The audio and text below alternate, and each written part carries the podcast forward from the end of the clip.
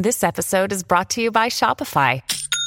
Forget the frustration of picking commerce platforms when you switch your business to Shopify, the global commerce platform that supercharges your selling wherever you sell. With Shopify, you'll harness the same intuitive features, trusted apps, and powerful analytics used by the world's leading brands. Sign up today for your $1 per month trial period at shopify.com slash tech, all lowercase. That's shopify.com slash tech. Hola a todos, soy Víctor Abarca y estás escuchando Expreso con Víctor, el podcast diario sobre tecnología, tecnología que importa, que justo de eso hoy vamos a tener bastante. Tecnología que importa y cultura digital, también vamos a tener un poquito de esto con The Last of Us.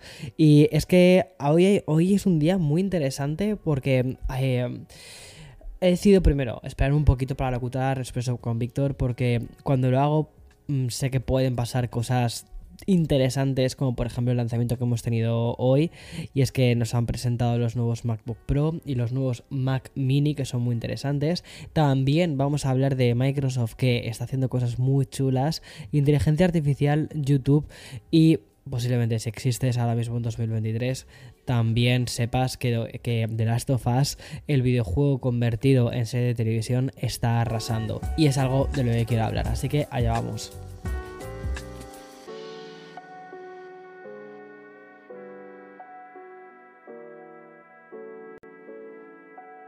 De verdad que da gusto, da gusto sentarse contigo a tomarnos este expreso y hablar de estas cosas que, que, molan tanto, sobre todo en un martes. Un martes así que puede parecer un martes cualquiera, pero no es un martes cualquiera.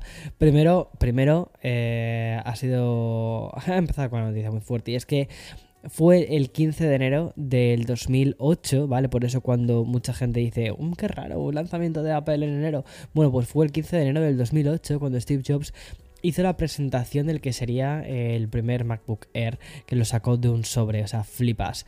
Un dispositivo que fue revolucionario básicamente por lo delgado de su diseño. Y 15 años después, bueno, vale, o sea, un par de días más tarde, de, ese, de esos 15 años más tarde, después, pero es que el día 15 eh, cayó en domingo, ayer 16 fue el día de Martin Luther King, o sea que no era un día festivo aquí.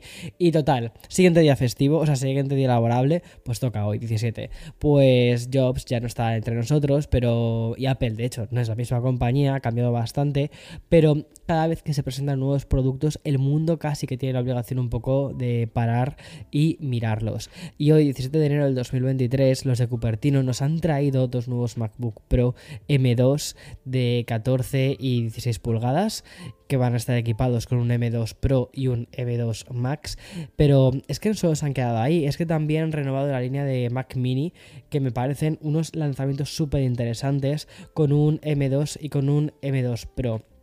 Y quiero empezar básicamente por este último dispositivo, que es la primera versión del Mac Mini, y es que se presenta como la más básica, pero va a venir equipada con el mencionado chip M2 y con una CPU de 8 núcleos. Además, la versión básica son 256 GB de almacenamiento y 8 GB de RAM. Va a estar disponible a partir del próximo 24 de enero, es decir, la semana que viene. En España va a salir a 719 euros, que ya viene con el IVA incluido, ¿vale? Eso es importante porque muchas veces cuando digo los precios de Estados Unidos, la gente piensa, wow, ¿por qué tanta diferencia? Bueno, porque los precios aquí no llevan IVA, no llevan impuestos y luego hay que sumarle esos impuestos, ¿vale?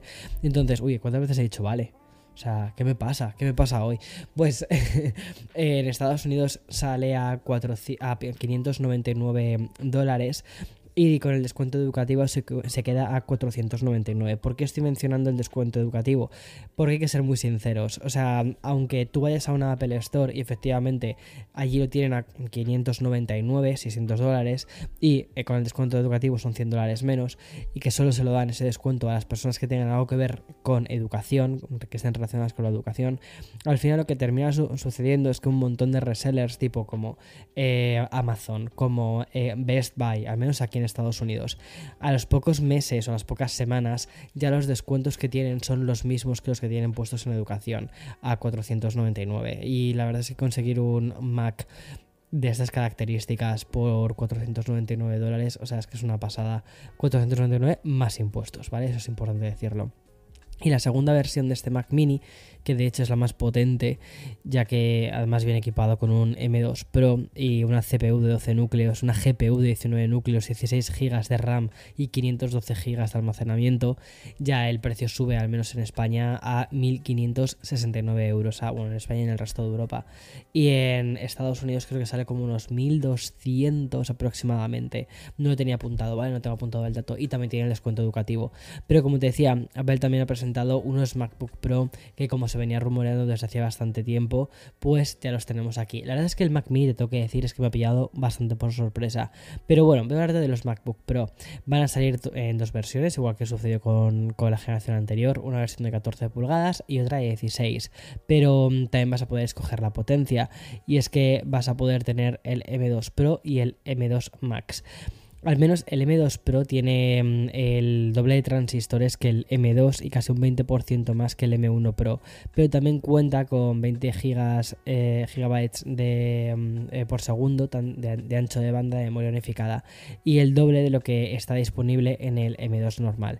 Y respecto mm, al M2 Max, que este me parece súper interesante, sobre todo si te vas a dedicar a labores gráficas, viene con la misma CPU de 12 núcleos que el M2 Pro, aunque Apple afirma que es hasta un 30% más rápido que el M1 Max, al menos en gráficos, y aparentemente puede abordar proyectos con un uso muy intenso de gráficos Em, que directamente los sistemas de la competencia ni siquiera pueden ejecutar. Muy curioso, al menos eso es lo, que ellos dicen en, su web, ¿no? en su nota de prensa. Y el modelo mm, M2 Pro se lanza con una CPU, como te digo, ¿no? de, 12 núcleos, con una GPU de 19 eh, núcleos y hasta 32 GB de memoria unificada, mientras que el M2 Max incluye hasta 38 núcleos de potencia de GPU y admite hasta 96 GB de memoria unificada. Muy fuerte esto. Respecto a los precios, mientras que el nuevo MacBook Pro de 14 pulgadas con el M2 Pro, digamos que es como la base, ¿no? Sale a 2.449 euros y en eh, dólares son 1.999 dólares. A este tienes que sumar tasas. El MacBook Pro de 16 con el M2 Pro comienza su precio en 3.049 euros y 2.499 dólares. Aquí hay una brecha bastante grande entre dólares y euros, ¿eh? pero bastante grande. Están, a ver, también están los impuestos de exportación, eh, bueno, un montón de movidas más, pero eh, la brecha la es que es bastante grande. Em, a ver, ¿qué opino de todo esto? Opino que son productos muy, muy, muy interesantes. Tengo muchas ganas de probarlo. El M1, el M1 Max Em, me encanta, o sea, ha sido, ha sido en el MacBook Pro, ha sido mi ordenador em, que he utilizado para editar vídeos, o sea, me ha flipado, o sea, es un, es un, es un dispositivo potente. Ahora bien, si vienes ya de un MacBook Pro con un M1 Max o con un M1 Pro, actualizar ahora a un M2 Pro o Max pues no tiene demasiado sentido básicamente porque estos ordenadores no están pensados para que los cambies de año en año. De hecho no parece que vaya a haber un salto tan tan tan grande en cuanto a potencia no es decir ese 30% llegan algunos picos pero no sucede en absolutamente eh, no es de forma constante no para que para que nos entendamos.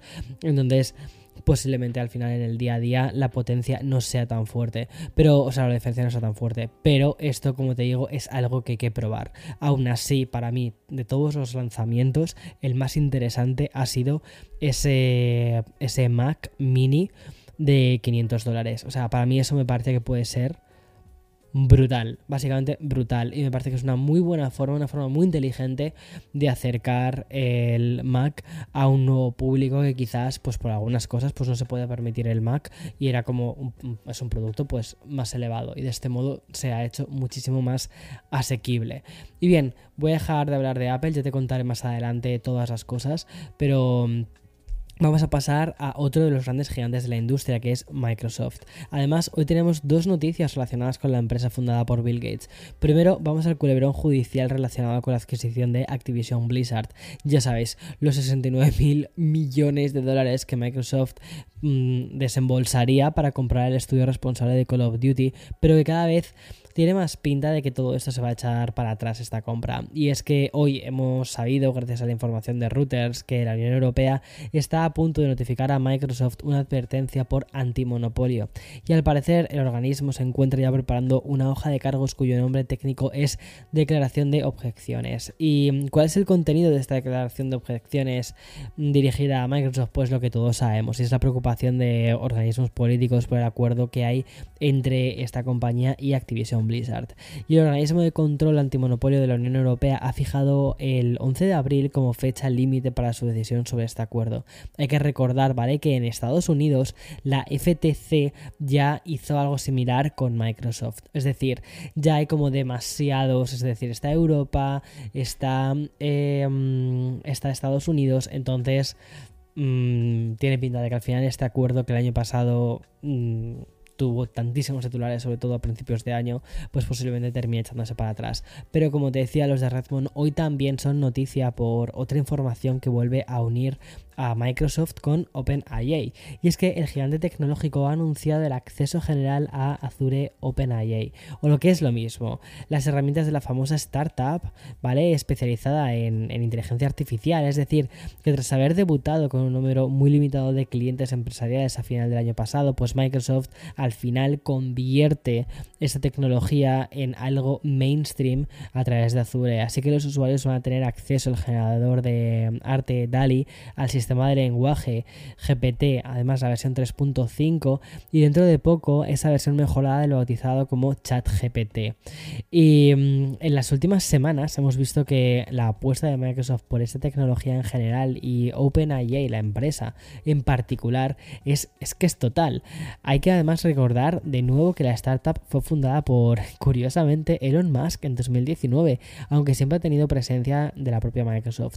Primero con una inversión de mil millones de dólares y seguramente dentro de poco con otra ronda de financiación en la que se podrían invertir hasta 10.000 millones de dólares. Pero además de dinero, Microsoft ya ha mandado señales de una futura integración de DALI y ChatGPT en productos y servicios como Office 365 o incluso el buscador de Bing. Es decir, va a tener un uso real y, directamente aplicado dentro de Microsoft. Pero bueno, vamos, dejamos Microsoft atrás y em, ya que estamos hablando de inteligencia artificial, hoy The Verge ha publicado que dos herramientas de arte generado por esa tecnología como son Stable Diffusion y Midjourney han, han sido demandadas por infringir derechos de autor. Te cuento porque esto, esto es muy curioso, muy interesante. Y es que la demanda ha sido presentada por tres, por tres artistas, los cuales denuncian que las compañías que están detrás de estas herramientas de inteligencia artificial han infringido los derechos de autor de millones de artistas. Y la principal razón que dan es que las herramientas de inteligencia artificial se han entrenado tras extraer de Internet, atención, ¿eh? 5.000 millones de imágenes y aquí es donde se cita todo esto, ¿vale? O sea, abro cita, eh, porque así es como lo dicen, sin el consentimiento de los artistas originales. Curioso, ¿eh? Y bueno, pues los artistas al final pues han presentado la demanda a través de dos bufetes de abogados que ya habían presentado antes una demanda contra Microsoft, contra GitHub y contra OpenAI por un tema parecido y en este caso por el modelo de programación Copilot, el cual entrena líneas de código recopiladas de la web. Entre los argumentos que aporta el bufete está el que, el que señala que las herramientas de inteligencia artificial están, y de nuevo abro cita porque así es como lo dicen ellos, dicen inundando el mercado con un número esencialmente limitado de imágenes infractoras. Bueno, algo que como siguen comentando, dicen es un daño permanente en el mercado del arte y de los artistas. A nivel general, los creadores de este tipo de herramientas de arte generado con inteligencia artificial están argumentando básicamente que el entrenamiento que está realizando este software está protegido por la doctrina del uso justo que existe en Estados Unidos. Es decir, el hecho de, ok, puedes utilizar el arte para aprender y para hacer cosas, pero que justo eso, pues eso, justo lo de entrenar una inteligencia artificial para que te termine suplantando, pues, pues no. Pero bueno, es, es curioso, es decir, al final es la protección del arte, la protección de las ideas, la protección de una forma de ver las cosas, ¿no? Que al final es un poco el arte, es una es la forma en la que eh, determinados seres humanos ven ciertas cosas y cómo la inteligencia artificial se está o está utilizando eso para crear un nuevo subproducto. ¿Es esto arte? ¿Es un producto? ¿Este producto tendría que pagar derechos de autor a estos artistas? Ahí es donde hay una línea muy, muy, muy complicada. Y vamos a ir acabando este expreso tan potente. La verdad es que es un expreso de estos cargados, ¿no?